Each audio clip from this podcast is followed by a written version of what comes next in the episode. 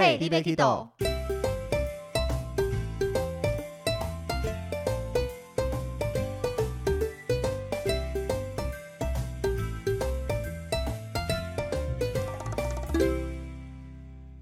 大家好，欢迎收听《Hey, d b a Kido》，我是维尼，我是豆豆。今天我们要来聊一些比较硬一点的话题，什么硬一点？比较知识一点啊？比较艰涩一点的问题？没有啊，搞不好很多就是想要了解资讯的听众呢，会喜欢这种类型的题材，对吧？因为我本人就是走一个知识型的人啊。啊，豆豆本来就是一种随便的人，比较软一点，比较软一点。对了，那我们今天这个主题，航空公司的会员，其实很多人都很好奇，想知道，但是却又不得其门而入，或是知道一点又了解不了全部之类的。对，就像我一样。我们今天这一集就来好好的跟大家分享一下。基本的航空会员认知，要不是维尼做这个主题，我可能一辈子也不会想要了解那么透彻。有可能，对啊，有可能。如果我没有想要累积里程或会员这种东西的话，那不晓得你平常出国搭飞机的时候，你会不会羡慕有人在报道的时候，就有些柜台就是没人排队，呃，有人来了就直接走过去，嗯，或是在安检的时候啊，它有一个神秘的小空间，永远就是很快就过去了。然后还包含说，登机的时候就会先广播嘛，商务舱某某会员某某什么什么的可以优先登机之类的。我不会到羡慕，但我就会觉得哦，凭什么？就是不是就会说哦，就是有钱人的特权这样。因为我必须老实讲，我会觉得我会限定他说他是有钱人这样。应该说，航空公司是一个。阶级制度非常明显的一个地方哦，你看你有什么样的等级，你比较有钱，你搭了头等舱，你就有享受头等舱应有的东西。嗯，你搭成了商务舱，或是你会员到某个等级，你就有商务舱的这些东西。嗯，如果你只是一般的经济舱，那就是经济舱有就这些东西。嗯，哎，那我问一下，豪金舱有吗？你说有什么？就是有像那种什么头等舱、商务舱的这种一点点特权嘛？豪金舱。要看各家航空公司的规定哦。好，反正经济舱没有就对了。经济舱就是一般我们经历到的那一些。对，应该说你买经济舱又没有会员的话。对，而且我一直以为呢，那些都只是头等舱或者是商务舱的特权。应该说头等舱跟商务舱。有这些特权，有这些权益，嗯，但是如果你没有那么多钱去搭头等跟商务舱，但是你是航空公司的会员，而且等级比较高的话，你同样可以享有头等舱或商务舱的这些权益。哦，原来是这样，所以就比如说我现在办了一个会员，那我可能我等级比较高，那我也可以去做头等舱或是商务舱。诶，不能这样讲，应该说你坐哪个舱等是你买票买来的。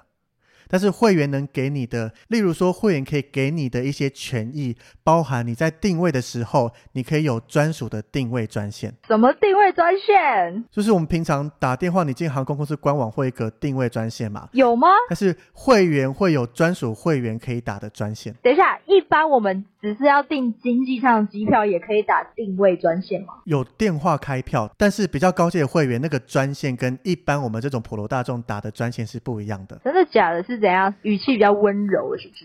这其实我没打过，因为我都上网订票。啊但是，比如说像之前长荣航空罢工或是华航罢工的时候，整个飞机航班不是大乱吗？对，大家就要急着打电话进去改票。嗯，那这个时候，我身边有一些有高卡会员的朋友，他打电话很容易就打进去了。啊，但是一般的大众，你可能电话线就那几支，你拼命打会一直塞车，一直通话中，很难才能拨通。哦，所以很多人会有认识。高卡客的话，会请他们帮忙打电话进去改机票，好好哦。对，所以当这个航空。你要抢位置或怎么样的话，这个定位专线的用处就很大。嗯，好像蛮不错的。对啊，那其他像是，比如说你要候补飞机，你的阶级比较高，你也会优先候补，那个顺序比较前面。嗯，那或是像一般人在买机票的时候，如果你买的舱等比较低，是不能先选位置的，不能预选座位。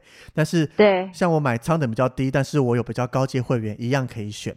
甚至像现在很多逃生门的位置都是锁起来的，可能要加价。嗯，但是有些航空公司会把把这个逃生门位置让高卡客来选。哦，真的、哦？对。哦，像我搭国泰航空就很常去坐到逃生门，因为我们买票时候我的等级就可以先选那边的座位了。真好。有一个比较特殊的是，它可以保证经济舱的座位，可能是在二十四小时前到七十二小时前。是什么意思？就是保证你，比如说在这个期间内想要坐飞机都有位置，是这样吗？不是期间内，是之前。比如说，这家航空公司是保证你二十四小时前定位，一定都会给你经济舱座位。所以，纵使比如说你今天是五月一号早上九点的飞机，那你四月三十号早上九点以前订这一班飞机的话，嗯，二十四小时前你订经济舱，它一定会给你座位。啊，如果真的客满了怎么办？那就航空都会想办法，看是升等啦，看是怎么样。这个就是我们另外一个可以聊的，所以才会有免费升等啦这种事情跑出来。天哪，感觉很棒哎。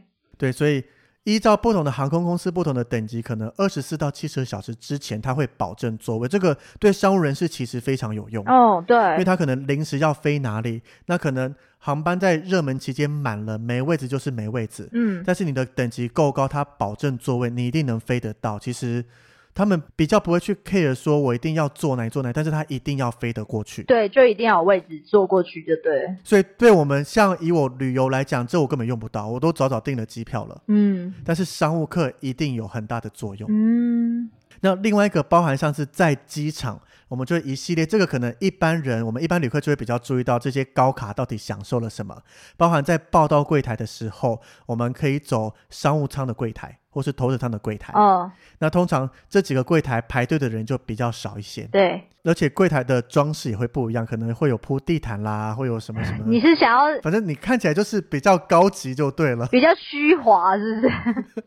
你真的去比较一下，尤其日系的那种地上会直接铺地毯让你走过去报道，就只是多一个红地毯而已。还有其他的服务那一些之类的。重点是你不用大排长龙。好啦，这是重点。对，那另外像是行李有优先权，这个我超爱这个事情的。就你只是比较懒等，就对。对，但行李优先基本上你就是在整架行李出来的时候，你的行李就会在第一批一起出来。哦，对对对，就是我们之前讲的豆豆都没有的那种。华航有时候地勤会帮我们领队挂上的 Priority Tag。哼 对，那还有呢，像是免费的托运额度。嗯，举例来讲，像我我的会员在日本航空，我常搭日本航空，它它提供一般客人是两件各二十三，嗯，所以你可以带四十六公斤的东西。但是我的会员等级，我可以带三件，一件三十二公斤，所以我一趟可以带九十六公斤的行李。但是你通常用不太到那么多行李，对吧？哎，我用过很多次哎，真的假的？你说去比较远的地方吗？我传照片给你看。就你一个人的行李吗？对，你看一下照片，那每一张都是我每一趟出去的行李。你一个人没有包含你妈妈？诶，除了有吉他那个是我跟我弟，哦，其他都是我一个人。你是带了什么啊？你是买买带空的去买新的回来，是不是？哦，对，有去美国是这样子。那其他日本那几趟，你看搬电器搬什么？因为一个电器就占一个行李额度，哦，我看到的，我看到 Dyson 的。所以带两件跟带三件就差很多。哦，那还不错。对，所以这个我当我取得这个会员资格以后，用了蛮多次，超好用的尤。其是去购物啦，我觉得很 OK。对对对，你看，除了一趟是陪我弟去美国以外，其他都是去日本啊，超好用的。嗯，那你还你还说你不喜欢去日本？我喜欢啊，但是它不一定是第一名啊。哦，好吧。然后另外还像是有些机场，这个不是全部，有些机场你安检会有专门的优先通道可以走。长什么样子啊？是我们印象中就最旁边的那一排吗？还是是我们不是在同一个范围安检？以我经过的，像是我在羽田机场或是在伦敦的机场，他们会有专门的通道，我们不会跟一般人走在一起。什么一般人？怎么突然有高傲的感觉？我传了照片给你看，你可以看一下，你就会看到一个专门的通道可以走进去。天哪！通过安检以后，像我们在等飞机的时候，还可以到贵宾室里面去发呆、吃吃喝喝、休息。嗯，然后最后上飞机的时候，我们有优先登机。可能有些人觉得优先登机干嘛呢？其实对我来讲，尤其当你像在日本机场啊买比较多手提东西的时候，你在经济舱能早一点上去，把东西放在你的正头上，其实拿行李时候会方便很多，哦，而且不用跟后面的人人挤人，对不对？挤来挤去。对，跟我们一般人挤来挤去。我也是搭一般经济舱，只是多了一点权益而已。所以基本上，航空公司比较高阶的会员会有刚刚讲的这一些好处，这一些权益。那我有个问题，就是你刚才有说贵宾室嘛？对然后你有传照片给我看，但是呃，我记得我们之前去马航，对吧？在马航，然后你有带我进去贵宾室。对我桃园机场带你进去国泰的，对然后在马来西亚沙巴当地的话，我们是进环亚贵宾室。对，但我发现贵宾室是不是没有那么好找啊？基本上了，因为贵宾室去的人他不需要流动客嘛，所以你知道路线再去就好了。所以一般贵宾室它会比较隐秘一些。对，就是我发现贵宾室好像都比较隐秘，还是就是故意不让我们一般人找到。你知道也没用啊，而且可能一般人会以为它是商店，一直想走进去逛街吧。对对对对对对对，而且门都暗暗的呢。对啊，就是可能为了隐私，为了什么，它没必要像商店一样开在人来人往的地方。到底 好没关系。所以这是属于卡克的专属空间，那你有在贵宾室里面洗澡过吗？很长啊。在哪里？日本还是？通常是在香港或是在呃带团没有带团，我能进的就只有桃园机场的国泰贵宾室跟沙巴那边，那两个都没有洗澡地方。哦我哦，都是自己出去玩，像是你在香港转机飞长城前，你可以洗个舒舒服的澡再上飞机，或是你在伦敦一样，你搭长城飞机前可以好好洗个热水澡再飞回来，都是很棒的一件事。可我觉得是因为你是男生吧？我觉得如果是女生的话，我觉得很麻烦，要洗一趟，要洗一次澡是很麻烦一件这。就看人了，但是贵宾室不止洗澡啊，你可以做很多事情啊。我说洗澡啦，就就单洗澡这样。但时间够多，其实它的浴室都蛮舒服的、啊，哦，好吧，有机会体验看看。有机会你拍一下浴室给我看。哎、我还真的有照片呢、哦，真的吗？好，那你传给我看。是哪一哪一个的贵宾室那啊？个伦敦希斯罗机场，因为我那时候去伦敦的时候啊，住的是背包客栈，那它的洗澡设备水压又很弱，然后洗澡反正洗起来你就没有那么开心爽的感觉。嗯，然后我住了三个晚上嘛，那第四天到了机场以后，我就第一件事是先去预约浴室去洗澡，哦，要预约哦。因为它有可能人很多，所以你要先去，等于先去定位下来啦。那如果没人，哦当然你直接进去就可以了。那人多的情况下的话，当然你需要排队，需要等候。嗯，所以那进去好好的洗个澡，再饱餐一顿，然后上飞机就可以直接一路睡回台湾啦，一路休息这样子。哎、我刚才看完照片，真的觉得贵宾室的浴室也太大了吧？所以头等舱的更高级，只是我进不去。没关系，贵宾室我觉得我超多好奇要问，我们之后再来开一集，维尼没给维，尼讲再。来跟大家分享一下我去过少数一些贵宾室的经验。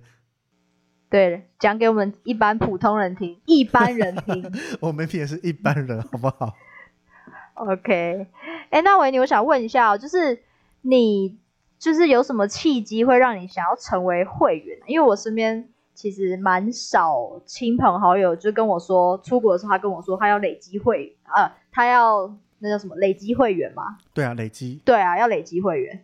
我觉得对我来讲，最大的契机就在于等行李这件事情。嗯，因为像我们如果是出国到别的国家办完入境手续那一些，到行李转盘，可能行李已经陆陆续续再出来，不用等太久。对，但是每次只要回到台湾，你入境都很快嘛，一下子就透过自动通关就到行李转盘，可能行李都还没开始出来，这个时候你就开始站在那边等行李什么时候出来，在一切都是未知的情况下，我觉得那个超烦的，会觉得很阿杂。哦，就你行李不确定，我觉得如果你可以告诉我说他二十分钟后出来，他半个小时后出来，我就 OK 了。嗯，对，但是没办法嘛，不能这样做，所以我就开始去研究啦。因为看到比较早出来，前面都会有挂不同的牌子嘛，或怎么样，就我们所谓的 priority tag。嗯，对，那就去研究一下后，发现哦，原来成为会员会有这些所谓的权益有好处，所以去研究了它。哎，所以是在当领队之前吗？对，当领队之前，就当我开始出去玩的时候。我第一张会员是办美国运通信用卡的时候送的国泰绿卡会籍，嗯，国泰航空马可波罗会的绿卡。但是老实讲，这个绿卡没有什么作用了，它就是只有专属的报到柜台跟优先登机，就这样子。嗯，其实没有解决到我行李的那个困扰。哦哦哦，所以后面再次去研究了另外一个，就是我现在在使用挂在日本航空底下的 JGC，哦，这个叫 JAL Global Club。嗯，所以呢，这个其实光 JGC 这件事情又是一个。大议题了，我们留到另外一集再来慢慢跟大家聊一下这个东西。嗯，但是就只要说我在日本航空底下有一个高阶会员资格，就这样子。哦，一般人可能会觉得这个会员好像离你很遥远，其实跟大家比较近的就是星巴克的会员制度。对，你有没有注意过？它也叫新里程啊，也用里程这个词。对，所以你在星巴克每三十元会有一颗星星嘛？你累累积到了六十六颗星星，会变成绿星卡。那你累积到了一百六十八颗以后，会有一个会变成金星会员等级。对，而且它是不是也会，如果你没有持续的喝或者持续的呃累积的话，它就会掉星。就会掉对对对，没错。哦，对，所以航空公司的会员其实跟星巴克这个会员基本上是同一个制度的。哦，那我就懂了。对对对，然后所以这一集就到这边了，谢谢大家。这么快，差不多二十分钟结束这一集，拜拜。太短了啦。对对，所以会员基本上如果一直搞不懂的话，你去看星巴克这个，你就可以比较了解。嗯，那但是要先跟大家分享，就是累积会员跟累积里程是两件分开的事情。哦。是分开的，对，会员归会员，那里程归里程。当然，你是可以同时累积，比如说你今天搭了一趟飞机，你可以同时累积会员资格，也可以同时累积里程。但是这是两件事情，不能混为一谈。哦，我一直以为它是，比如说同一张卡，然后它是一个会员，然后你要累积里程。在那个会员里，我以我以为是这样。基本上我们在各家航空公司会先办一个最初阶的免费会员，比如说华航叫做华夏会员、华夏卡。对。那这个办完以后，就会给你一个会员代号，跟你的名字绑在一起。嗯。那你每搭了一趟飞机，你累积的会员资格跟里程都会进这一张卡号里面。嗯。那接下来，你每搭一次，大就累积进来，不断累积。当你累积到了一定的数量，过了门槛，你的会员就会自动升级上去了。哦，所以基本上大部分航空公司最初阶的这个会员都是免费的，你只要上网申请，填好资料就可以获得了。所以我现在也可以申请。当然，你可以申请所有航空公司这个免费会员。但是当然，这个会员基本上没任何权益，就是协助你每一次搭了这个飞机可以累积进来，才不会有人说搭了但是忘记累积，那就浪费掉了。对对，所以第一个你要投入会员之前，你要做的事情就是去申请这个免费的这个会员。那每个人都可以申请啦，但是我觉得你在投入航空公司会员累积之前，要思考几件事情。嗯。那第一个就是你每年会出国玩的次数，或是搭飞机的次数有几次？嗯，如果说你搭飞机次数比较少，那其实你在一年内、两年内根本累积不到这样的会员资格。比如说你一年就去一趟，那两年你也才出去两趟。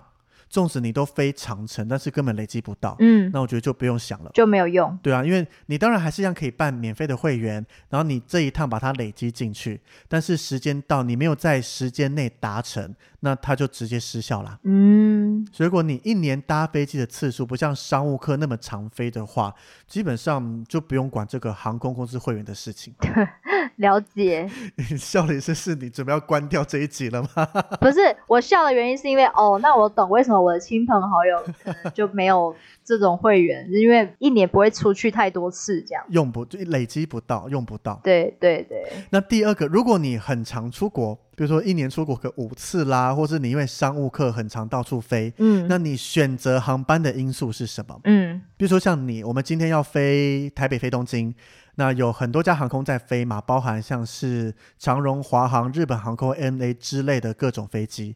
那你会怎么选？你要搭哪一班？我会怎么选？我要搭哪一班？比如说，有人是价格先决，有人是时间先决，有人是我飞哪一家航空公司不搭。我应该是看时间跟价格吧。那如果是这样子的话，老实讲，也比较不建议去投入里程哦，因为里程你必须要。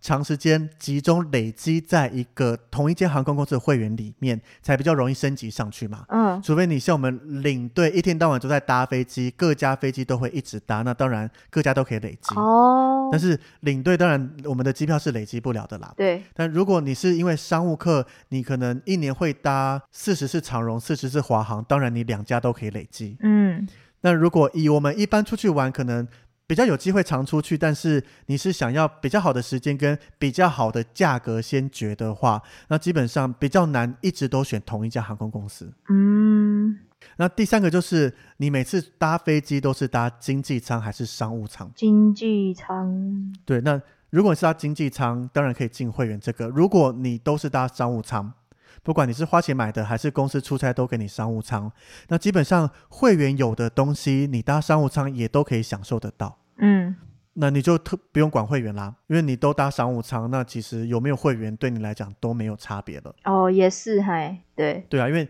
我们想要高阶会员，就像我刚刚讲的嘛，有这些权益，那你商务舱都一样了，就没差啦，你不用去累积也没关系。对，有道理。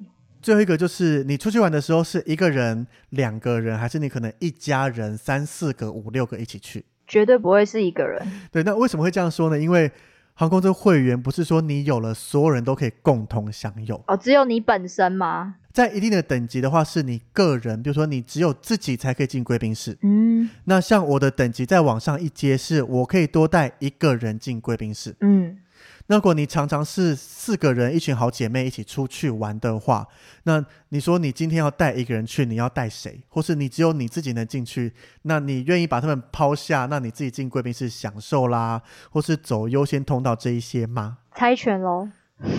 对啊，所以这个就是一个问题。如果你常常都是成群结队一起出去玩的话，那你自己有高阶会员，其实好像没有太多的用处。哦，了解。对，那如果你像我很孤僻，都是一个人的话，那当然我一个人不想逛街，不想干嘛，躲进贵宾室也不会有人要我带之类的，那就还蛮你会带维尼吗？对啊，他他那个时候是用他自己的资格，因为他也是搭商务舱。啊，哦，原来如此。对啊，但是像我跟我弟出去一样，我们就带他进贵宾室休息啦，吃吃喝喝之类的。嗯，对啊，所以我觉得在投入会员之前要先思考这几点。好像又觉得我自己好像用不太到哦，算嗯。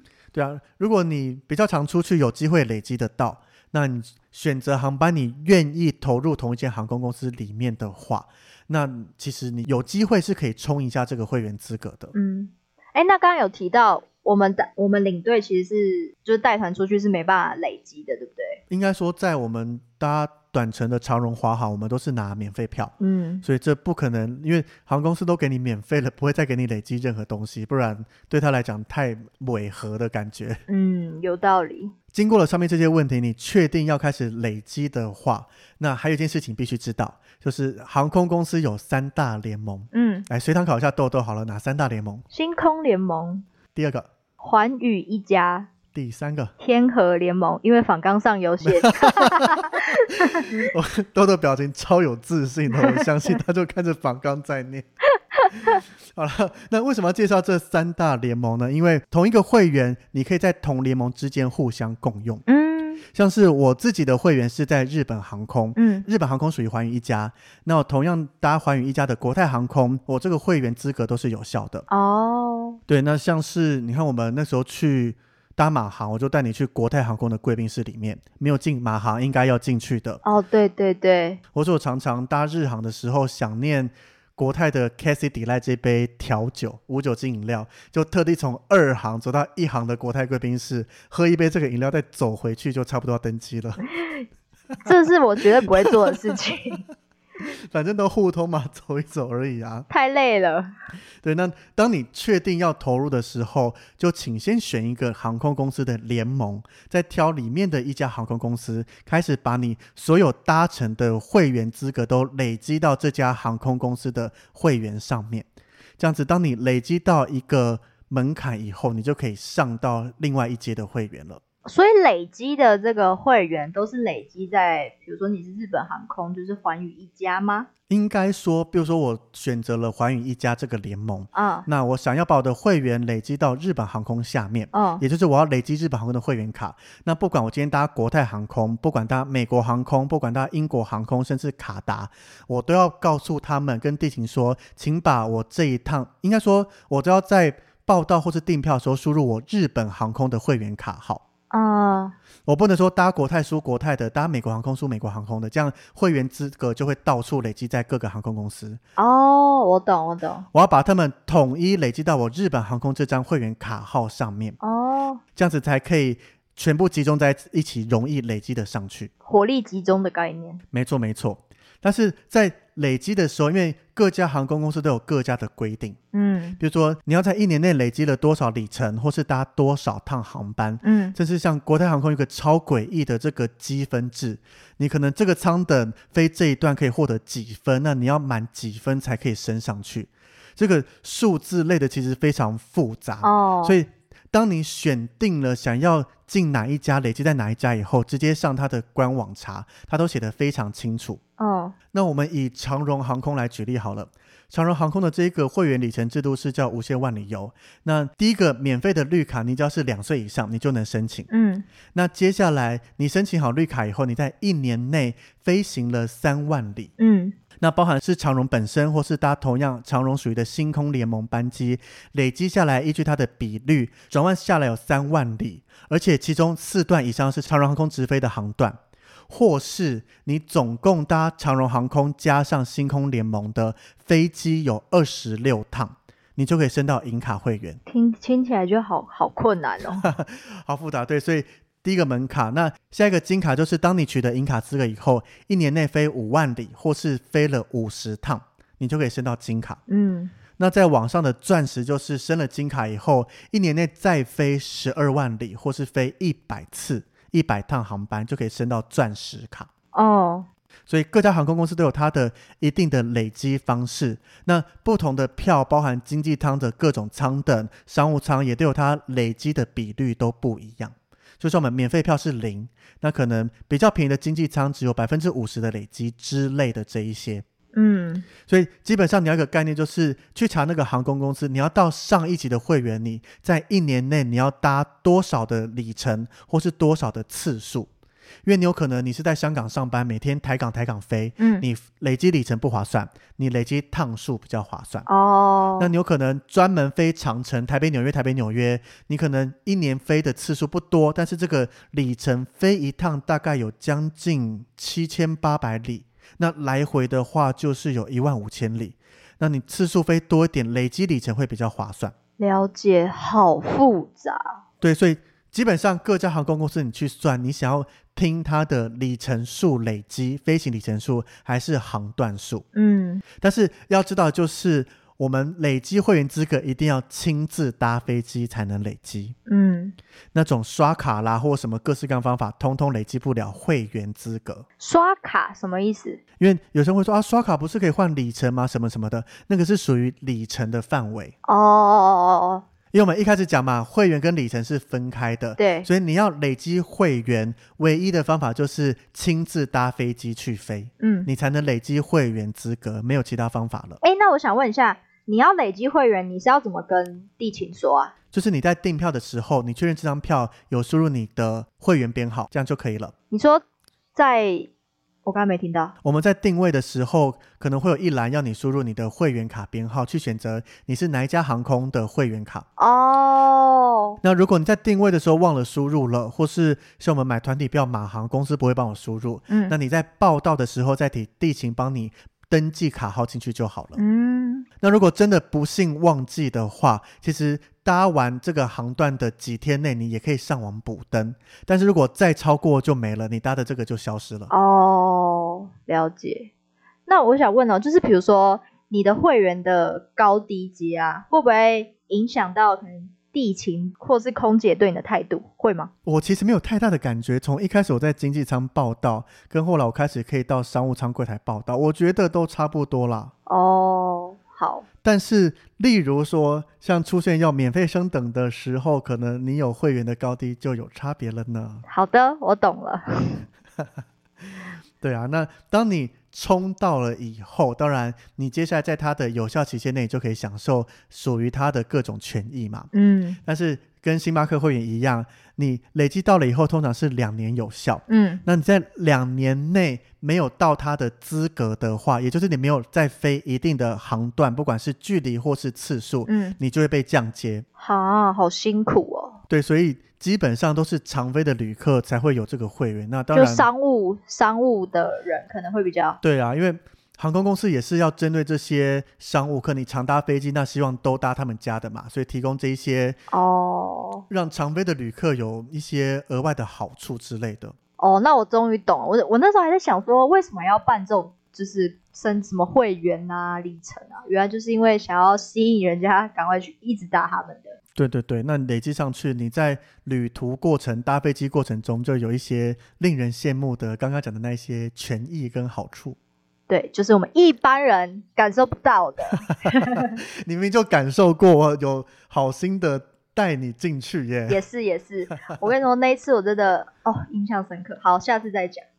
好，留到贵宾室那一期再讲。所以，你第一个门槛你冲到了以后，其实你要去考虑你后面到底能不能保留下来。嗯，除非你今天是办了以后，你用了一年两年，你让它降级就没了。但其实由奢入俭难呐、当你享受了这些以后，你就再去，比如说没有包到柜台，行李没有优先，我觉得哦心情会不好受啊。哎，那维尼，你在带团的期间，你也很少搭什么日本航空啊什么，那你是怎么累积的啊、哦，你说我的日航这一个 JGC，其实它是一个很神奇的存在。怎么样？因为我们刚刚讲嘛，你一般长荣、华航这种，你两年内要再飞一定的比率才能飞到。嗯比如说，最基本你要保长荣的银卡是两年内飞四十二次或四万里，嗯，但是我这个日本航空 JGC，你飞到了以后，一年只要扣五千里就可以继续保值了。哦，然后，然后还有然后哦，你每年第一次搭日本航空，他就先送你三千里。他很缺会员是不是？我也不知道，反正他就是一个神奇的存在。哦所以，我当初花了很多心思去研究后，冲上了这个受用无穷啊！因为你光想哦，你一年先送你三千里，基本上你很难一整年都不出国玩，对，疫情除外啦。在正常状况下，你不可能一年都不出国玩，你一年飞一趟日本玩很正常吧？对，那你第一次飞就有三千里，你再累积两千就有五千里让他扣了。嗯，那你看台北飞东京单趟基本上百分之百累积就有一千三百多里，嗯来回就超过两千了。啊哦，然后加三千，那就有五千了，就有5000啦哦，那你就可以保留这个高等级会员。这个我在环宇家这个蓝宝石的会员等级，相当于长荣的金卡跟华航的翡翠卡，都是从上面算下来第二等级的了。哇塞，所以呃这个我们也再开一个来聊 JGC，让大家聊聊这，哦，让大家了解一下这个复杂又神奇的东西。那还不错哎，对，这个网络上还有专门的社团在讨论，甚至还有人专门帮别人规划这个在做赚钱。嗯，对啊，所以这个是一个又是一个很深很特别的东西。哇塞，对，那会员最后一个要讲到的就是，其实刚刚讲要自己搭飞机累积嘛，但是对，偶尔有信用卡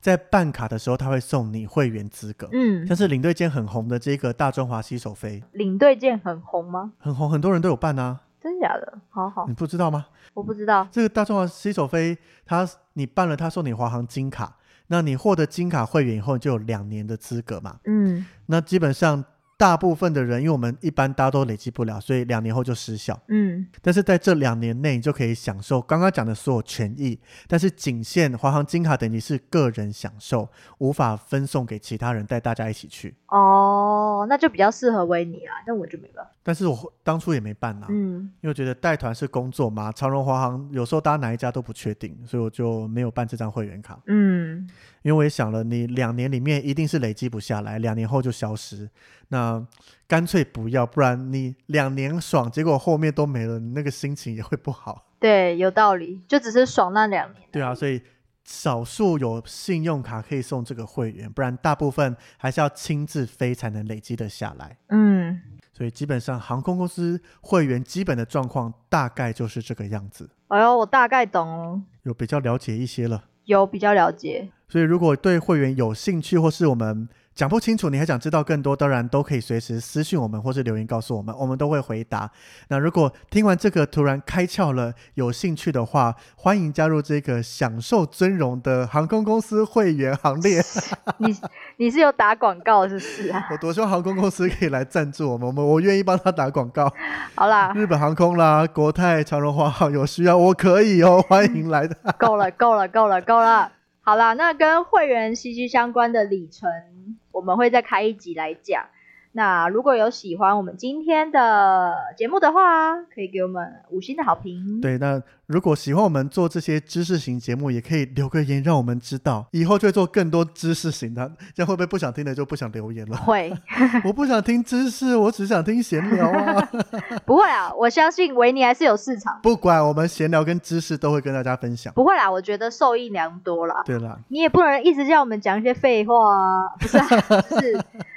我们这节目也是要什么寓教于乐，对不对？啊，分享一些我们知道的知识啦，互相分享这样子。嗯，对，好啦，那我们今天就到这里啦。对，那我们每个礼拜都会固定上一集，欢迎大家准时收听。下次见，下礼拜见，拜拜，拜拜。